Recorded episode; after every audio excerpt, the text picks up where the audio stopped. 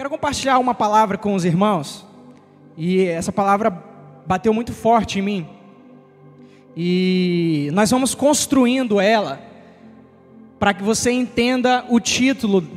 Eu vou falar o tema dela, mas nós vamos construindo esse tema. Lá no final você vai entender o porquê, o porquê disso. E o que eu quero falar com você hoje é: não troque o perfeito pelo parecido. Essa palavra falou muito forte comigo, primeiramente. Não troque o perfeito pelo parecido. Abra sua Bíblia. Em Gênesis, no capítulo 21. Você que está aí na sua casa, abra conosco também, Gênesis capítulo 21. A partir do versículo 1.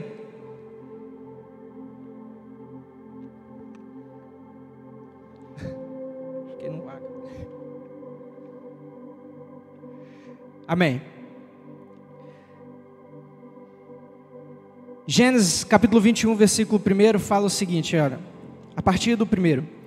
O Senhor foi bondoso com Sara, como lhe dissera, e fez por ela o que prometera. Sara engravidou e deu um filho a Abraão em sua velhice, na época fixada por Deus em sua promessa. Abraão deu o nome de Isaque ao filho que Sara lhe dera.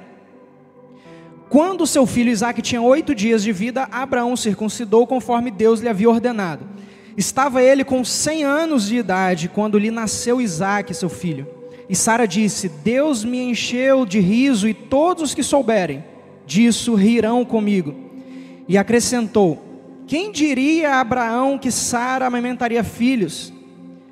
Contudo, eu lhe dei um filho em sua velhice. O menino cresceu e foi desmamado. No dia em que Isaac foi desmamado, Abraão deu uma grande festa.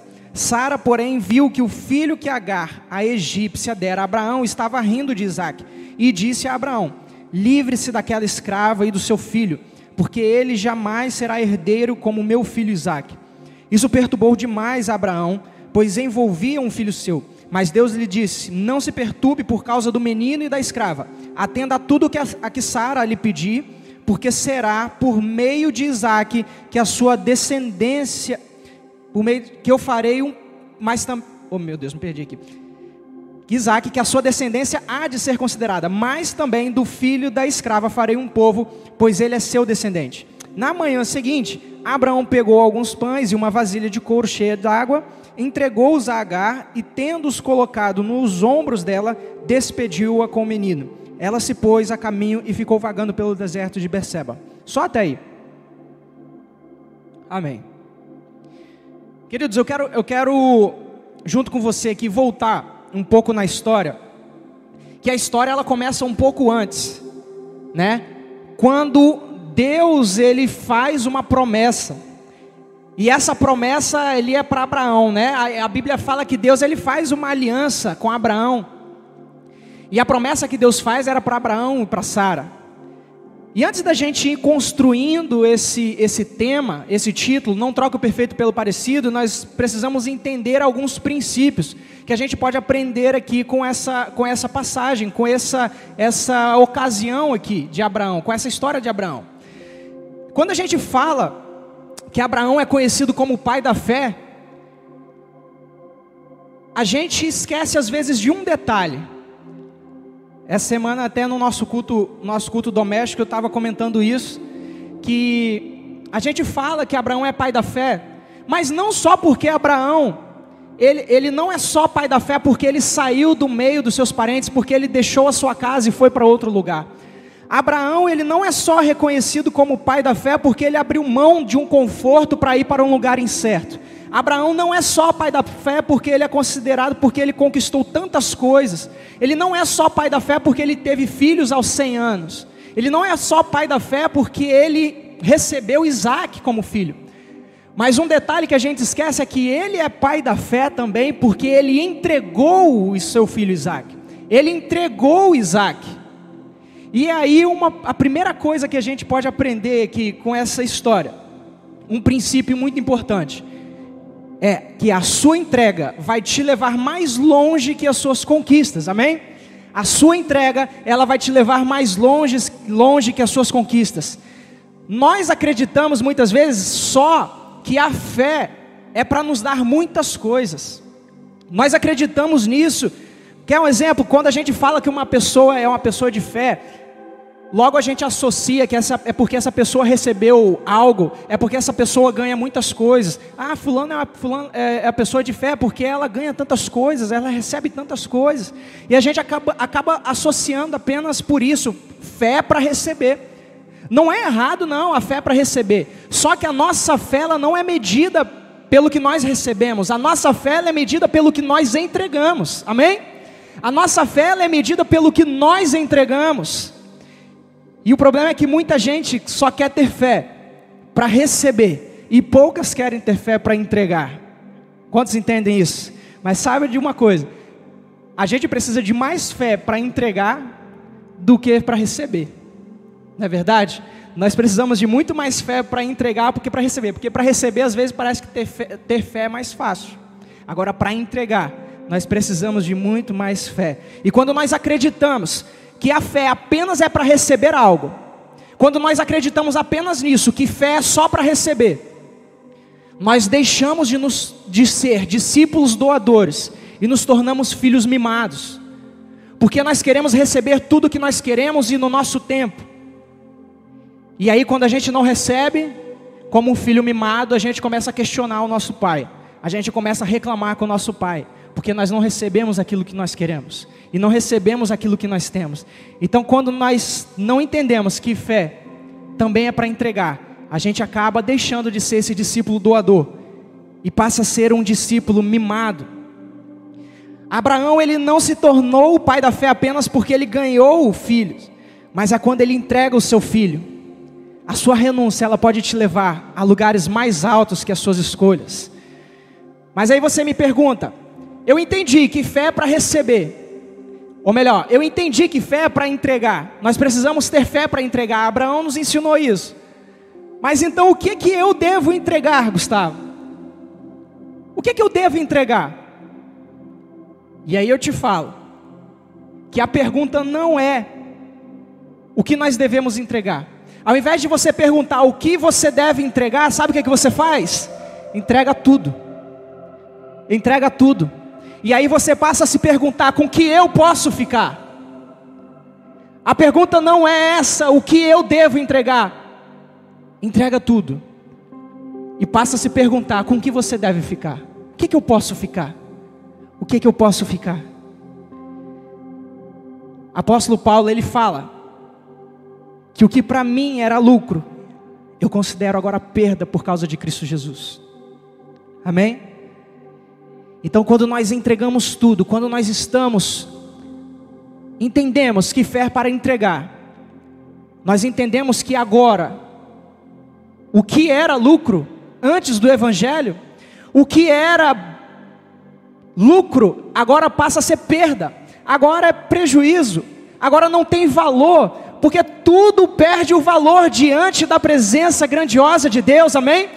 Tudo perde o valor e é por isso que você passa a entender: eu preciso ter fé para entregar é tudo, tudo eu preciso entregar. E o problema é que tem, nós queremos fé apenas para melhorar de vida, quando o convite do Evangelho não é para apenas ganhar a vida, mas é para perder a vida. As pessoas querem fé para melhorar de vida, mas não estão entendendo que o convite do Evangelho é para você perder a sua vida.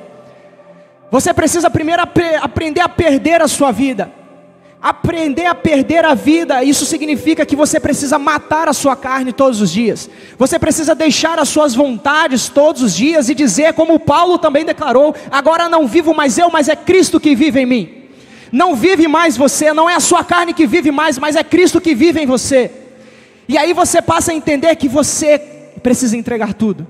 E que nada mais é lucro para você diante da presença de Deus. Porque somente a presença dEle é grandiosa e basta. Amém? Primeiro princípio, a sua entrega vai te levar mais longe que as suas conquistas. Abraão nos ensina, precisamos ter fé para entregar. E até um parênteses aqui, foi, já, a pastora Margarete já falou com muita excelência aqui, propriedade a respeito de dízimos e ofertas, e eu nem vou entrar, não vou pregar sobre isso, mas muitas pessoas têm dificuldades para entender sobre entrega de dízimos. As pessoas, algumas pessoas têm, é, se questionam a entrega do dízimo. Eu quero falar para você, talvez você está em casa e se questiona a respeito disso. Eu quero falar que o Espírito Santo ele vai te convencer. Peça o Espírito Santo para ele te convencer, porque a gente acredita que só o Espírito Santo convence o homem do pecado, da justiça e do juízo. Então ele vai te convencer. Mas eu quero te dar uma dica. Para quem entregou tudo, 10% não é nada. Para quem entregou tudo já nas mãos de Deus, 10% não é nada. E é por isso que 10% para mim, 10% para você é pouco. E eu não vou entregar só 10%, eu quero entregar 100%. E eu não falo isso de dízimo, de dinheiro, não. Eu falo isso 100% da sua vida, é 100% da sua energia, 100% da sua inteligência, 100% de tudo que você tem. Todas as áreas da sua vida, você precisa entregar é por completo na presença de Deus. É essa fé que você precisa ter. E quando você entender isso, aí você vai entender que 10% não é nada. Então, 10% você vai entregar, vai querer entregar até mais. Amém? Nós queremos a fé para receber promessas, mas Abraão nos ensinou que fé é para entregar a promessa. Nós precisamos ter fé para entregar a promessa. E sabe o que, aconteceu? Não na Paz Church, nem aqui no Espírito Santo, em nenhum lugar do mundo, em nome de Jesus, porque nós temos membros muito, muito compromissados com Deus. Mas o que aconteceu nesse momento de quarentena, e que ainda estamos, né, as igrejas estão voltando aos poucos, algumas pessoas elas começam a questionar, e perguntam até para os pastores e líderes, pastor, quando que vai voltar os cultos? Quando é que os cultos vão voltar? Eu não sei para você, mas para mim o culto nunca parou. O culto nunca parou. Porque você precisa entender que você foi chamado para cultuar a Deus. A sua vida é um culto a Deus. Você não precisa esperar as igrejas voltar você não precisa a igreja voltar para voltar a cultuar a Deus. Você não precisa esperar a igreja voltar para você se entregar por completo. Você não precisa esperar a igreja voltar para você entregar as áreas da sua vida. Você não precisa faz, é, esperar a igreja voltar para você aceitar a Jesus, para você se reconciliar com Jesus. A sua vida é o próprio culto a Deus. E Paulo nos escreve isso que nós devemos oferecer a Deus um culto que é racional, onde nós nos apresentemos como sacrifício vivo a Ele, ou seja, é você que é o culto a Deus, não é isso daqui não, não é a estrutura, você que é o sacrifício, a sua vida que é um culto a Deus, então entenda isso, e se entregue, se entregue e cultuar a Deus é todos os dias você acordar, no seu acordar, quando você estiver indo pra, para o trabalho, quando você estiver indo para a faculdade, apesar de não estar tendo aula, mas quando você estiver indo em qualquer lugar, em todo tempo, a sua vida é um culto a Deus. Quando você voltar para sua casa e dormir, em todo tempo você está cultuando a Deus. Isso é entrega por completo. Isso é entrega por completo. O segundo princípio que Abraão nos ensina que essa situação de Abraão nos ensinou é que a fé vem pelo que a gente ouviu, ou melhor, a fé não vem pelo que a gente ouviu. Gustavo, que heresia é essa? A Bíblia não fala que a fé vem pelo ouvir? Exatamente. O segundo princípio que Abraão nos ensinou é que a fé não vem pelo que ele ouviu, a fé vem pelo ouvir. E quando a gente fala ouvir, essa palavra ela está no infinitivo, ela indica o presente. Ela indica uma ação que ainda está contínua, que ainda não acabou. É por isso que em todo tempo, todos os dias, nós precisamos ouvir a palavra de Deus. Todos os dias nós precisamos nos alimentar da palavra de Deus. Talvez aquilo que você ouviu antes da pandemia aqui na igreja, talvez o que você ouviu semana passada, talvez não esteja te alimentando mais porque você parou de ouvir você parou de se alimentar. E é por isso que todos os dias precisamos nos alimentar e precisamos ouvir a palavra de Deus, porque a fé, ela não vem pelo que você já ouviu, ela vem pelo que você está ouvindo. Constantemente, todos os dias, semanalmente nos cultos de celebração, semanalmente no life group, semanalmente no seu TSD, no seu culto doméstico, todos os dias a fé vem pelo ouvir. E como que Abraão aprendeu isso? Abraão aprendeu isso quando Deus pede Isaac. Então ele entrega Isaac. Mas o que Deus queria não era Isaac. era o coração de Abraão. Parou para perceber isso? O que Deus queria não era Isaac, era o coração de Abraão. Então Abraão ele entregou o sacrifício certo a Deus. Então cuidado, cuidado nós para não entregar o sacrifício errado. Sabe por quê? Você vai entender. Abraão ele aprendeu isso. Abraão ele teve que ter fé para ouvir o que Deus estava falando naquele exato momento em que ele ia sacrificar Isaac naquele exato momento em que ele estava, que ele levantou o, o cutelo, o machado, para sacrificar Isaac. Ele teve, que, ele teve que ter fé para ouvir o que Deus estava falando naquele momento através do anjo. E quando ele estava naquele exato momento indo sacrificar Isaac, então é, através de um anjo Deus fala para Abraão: Para, para. Agora eu vi que você teme ao Senhor. Aí sabe o que, é que Deus estava falando para ele? Abraão, agora eu sei que eu tenho o seu coração por completo. Fé, ela vem pelo ouvir. Se Abraão não tivesse ouvindo a Deus naquele momento, se Abraão não estivesse sensível à voz de Deus naquele momento, ele teria matado Isaac. Porque lá atrás, o que, que Deus falou para Isaac? Pegue o seu filho e sacrifique-o. Ele ouviu se ele tivesse parado nisso, ele teria oferecido o sacrifício errado. Mas é no exato momento em que ele estava sensível à voz de Deus e ele teve fé para ouvir. E Deus fala: Para, agora eu tenho o seu coração por completo, agora eu sei do seu coração. E essa é a segunda coisa que ele nos, ele nos ensina: a fé não veio pelo que você já ouviu, Talvez você está aqui, você voltou para os nossos cursos presenciais ou você está aí em casa. E você não está se alimentando mais dessa palavra de Deus. Você não está tendo mais relacionamento com Deus. E você está oferecendo o sacrifício errado para Deus. Enquanto Deus está querendo a sua vida, você está querendo entregar outra coisa para Deus. Talvez enquanto você Deus está querendo uma área da sua vida, você está querendo entregar outra área apenas. Então volte o seu coração para Deus. Volte os seus ouvidos para Deus, para você ouvir constantemente a voz de Deus. Todos os dias, não deixe de se alimentar, não deixe de ouvir a voz de Deus. Amém? Porque a fé, talvez que você recebeu na semana, a porção de fé que você recebeu na semana passada, foi para aquela semana. Deus ele quer te dar uma porção nova de fé essa semana para você passar o início dessa semana. Por isso, todos os dias a palavra de Deus ela se renova. Um versículo que você leu hoje, amanhã Deus vai te falar de outra forma. Não deixe de ouvir, não deixe de buscar. E o terceiro princípio que a gente aprende aqui é que não é o ambiente que faz a gente, mas a gente que faz o ambiente, amém?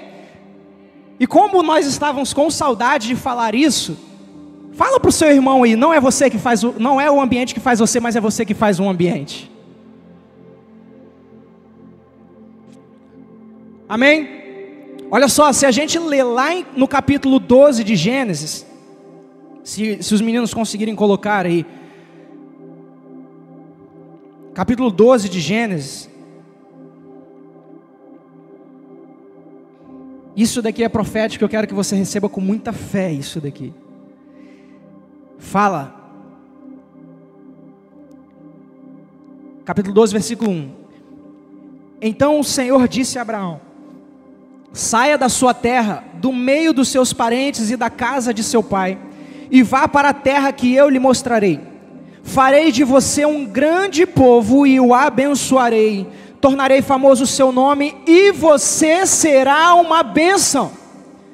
Repita isso para você, e eu serei uma bênção. Repita você em casa mais uma vez, agora com o pessoal de casa, e eu serei uma bênção. Amém. Deus não está preocupado em te encher de bênção, porque Deus já fez de você uma bênção. Amém? Deus já fez de você uma bênção. Você é a própria bênção de Deus. Aleluias. Por isso não se preocupe, não fique perguntando, Deus, quando que vai acontecer? Deus, quando que vai chegar? Deus, quando, quando, quando? Não corra atrás das bênçãos. Quando nós corremos atrás das bênçãos, nós não entendemos que nós somos a própria bênção. Deus fez de você a própria bênção. Por isso nós não precisamos correr atrás das bênçãos. Ele falou aqui para Abraão: e você será uma bênção. E eu quero declarar sobre você, sobre você que está aí em casa. Levante as suas mãos, levante suas mãos para receber. E eu declaro que Deus ele vai transformar a sua mente e vai você, fazer você entender que você vai mudar os ambientes. É você que vai mudar os ambientes, porque você é uma bênção. Você é a bênção que a sua casa precisa. Você é a bênção que a sua família precisa. Você é a bênção que as suas finanças precisam. Você é a bênção que a sua faculdade, que a sua escola, que o seu trabalho precisa. Você é a própria bênção, porque Deus já fez de você uma bênção. Aleluias, aplauda o Senhor. Aplauda Ele. Aleluias. Você é a própria bênção. Nós somos a bênção que o Brasil precisa. Não vamos esperar correr atrás das bênçãos. Nós somos a bênção. Nós somos a bênção. Aleluias. E já caminhando para o final. O quarto princípio que nós aprendemos e aí talvez você vai, nós vamos encaixar agora as coisas, né, o quebra-cabeça e vamos entender por que que, por que não trocar o perfeito pelo parecido? O quarto princípio fala para não negociar. Não negocie os seus princípios, não negocie o seu propósito em dias de espera. Amém? Quando a gente ouve a, a história desses, desses grandes homens na Bíblia, né, homens, histórias que há mais de dois mil anos nós falamos, nós aprendemos, nós ensinamos, nós lemos, nós estudamos. Às vezes nós nos colocamos tão aquém. É lógico, nós aprendemos, nós precisamos aprender muito com esses caras. Mas Abraão não foi perfeito. Abraão não foi perfeito.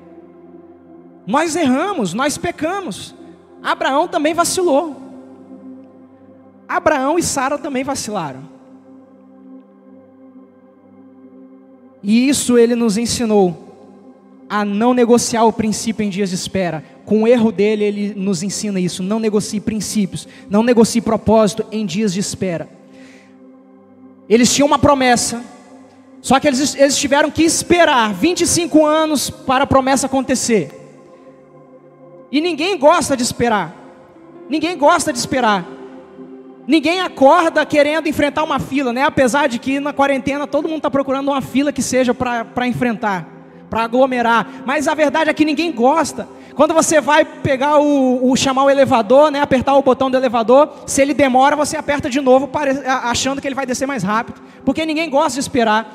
Quando você coloca lá a sua comida na, no micro-ondas, pelo menos vezes, a maioria das vezes eu sou assim. Por exemplo, coloco dois minutos no micro-ondas, eu não consigo esperar os dois minutos acabar. Eu vou lá e, e desligo antes. Porque ninguém gosta de esperar. Até para fazer miojo, às vezes você não espera o tempo certo do miojo que está lá na embalagem. Você vai pelo olho mesmo. Porque não, ninguém gosta de esperar. Ninguém gosta de esperar. E é aí que está o X da questão. É aí que está o X da questão. O problema nos dias de espera. E até usando esse exemplo que eu dei do micro-ondas, um exemplo bem, bem esdrúxulo, né, mas bem didático. Quando você, você pega, você está cheio de fome, morrendo de fome, e aí você pega um prato de comida que está na geladeira lá e coloca no micro-ondas. Vamos supor que o tempo ideal para ficar bem quentinho seja de dois minutos. Mas você está com muita fome, aí está dando um minuto, você já não se aguenta mais. Você vai lá e desliga. Pipi, Aí você coloca, vê lá, não, tá morninho, dá para descer. O que, que você fez? Você acabou negociando, no tempo de espera, você acabou negociando um propósito.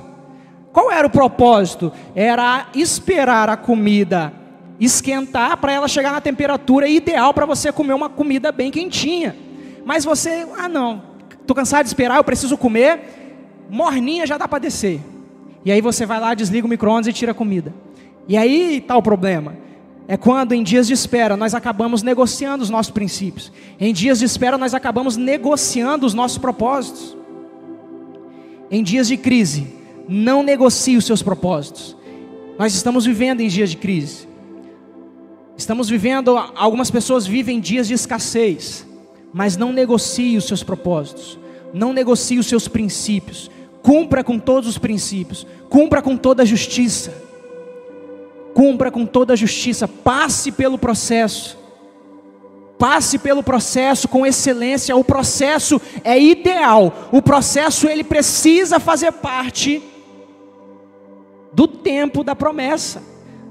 Para você viver o propósito de Deus na sua vida. Então passe, aguarde e cumpra com todos os princípios. E você talvez está pensando: "Ah, mas Abraão, ele, Abraão era um cara de muita fé. Abraão era o cara, queridos, Abraão e Sara, eles não aguentaram esperar. Sara chegou para Abraão e falou: Olha, eu não posso ter filho. Faz o seguinte: pode se deitar com a minha serva H. Pode se deitar com a minha serva H e, e nós vamos constituir uma família por meio dela, porque eu não posso ter filhos. E Deus tinha uma promessa para eles. Deus tinha uma promessa para eles e eles acabaram negociando a promessa por causa de uma necessidade carnal, por causa de uma necessidade humana, por causa da pressa. E tem um outro exemplo também, só para citar aqui o exemplo de Esaú. Esaú trocou a primogenitura por um prato de lentilha por causa de uma necessidade humana. E quantas pessoas nesse tempo de pandemia trocaram o seu propósito, trocaram a sua, a, as suas promessas por causa de uma necessidade carnal, por causa do seu ego, por causa das suas vontades. Quantas pessoas trocaram? Abraão e Sara não conseguiram esperar, e eles tentaram dar um jeitinho. Não tente dar um jeitinho, não tente dar um jeitinho. Muitas pessoas estão tentando dar um jeitinho, tentando ajudar a Deus, mas você está atrapalhando. Muitas pessoas estão com pressa estão querendo gerar o filho antes da hora, e ao invés de gerar o filho da promessa, estão gerando o filho da pressa. Amém? Então, cumpra com todos os propósitos, cumpra com todo o processo, com toda a justiça. A plenitude de Deus, ela se manifesta em um ambiente de paciência. A promessa não era no ventre de Agar, a promessa era no ventre de Sara. Mas eles tentaram dar um jeito. Eles não esperaram. Eles negociaram a promessa. Mas está demorando muito, Gustavo. Eu não estou vendo nada acontecer. Não está chegando. Querido, Deus não está te privando, saiba disso. Deus não está privando você das promessas dele. Ele quer que você viva as promessas dele. Ele não está te privando, ele está te protegendo. Porque talvez não seja o momento de você receber ainda. E tem uma frase muito interessante do pastor Drummond Lacerda que ele fala que a plenitude de Deus está esperando, olha que forte, a plenitude de Deus está esperando você crescer. Meu Deus, a plenitude de Deus está esperando eu crescer, está esperando você amadurecer, está esperando você crescer. E aí a plenitude de Deus vai vir sobre as nossas vidas. E aí tudo que Ele tem para nós, Ele vai descer sobre as nossas vidas, amém? E como que eu sei que eu estou pronto então para receber? Eu estou pronto para receber quando eu paro de perguntar por que está demorando e começo a perguntar o que, que eu devo aprender enquanto eu estou esperando. Mas eu estou desanimado, Gustavo. E aí eu te falo: não troque o perfeito pelo parecido. Não troque o perfeito pelo parecido. Não troque o que é parecido com a promessa pelo que é perfeito. Deus ele não tem para você o que é parecido. Deus tem para você o que é perfeito. Amém? Deus tem o que é perfeito para você, assim como ele tinha para Abraão. Ismael, filho de Agar, não era o filho da promessa. Ismael era parecido, mas não era o filho da promessa, ele era parecido. O filho da promessa era Isaac. Não troque o parecido, o perfeito, pelo parecido. Eu gostaria que você ficasse de pé. Tem gente que está desanimado na fé, trocando o que é perfeito pelo parecido. O que Deus tem para você não é parecido com a promessa, mas é a própria perfeita promessa. Em nome de Jesus. Cuidado, cuidado com a pressa para você não gerar A ansiedade, ela gera filhos no ventre errado. Cuidado com a nossa ansiedade, para a gente não gerar a promessa no ventre errado. Deus, Ele tem a promessa é para você, mas você precisa ter fé para entregar tudo. Você precisa entender que é você que muda o ambiente. Você precisa entender a não negociar a sua, a sua promessa e o seu propósito em tempos de crise, em tempos de espera. E eu quero declarar sobre a sua vida. Você vai tirar um momento de adoração junto com o louvor. E eu vou declarar sobre a sua vida e profetizar sobre a sua vida para a gente ir para uma semana abençoada. Declare para Deus nesse momento. Declare a Deus, ore a Ele. Peça perdão a Ele se você está impaciente. Fale para Deus que você quer viver a plenitude de Deus.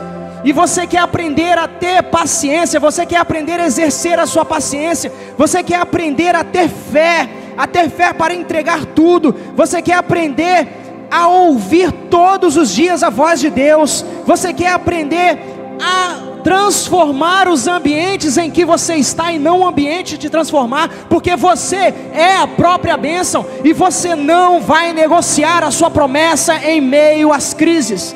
Você não vai negociar as suas promessas em meio ao tempo de espera, porque o que Deus tem para você é perfeito. A sua vontade, a nossa vontade, ela pode ser boa e agradável, mas a vontade de Deus, ela é perfeita, boa e agradável, e só ela é perfeita, boa e agradável. Não troque o que é perfeito. Não troque o que é perfeito.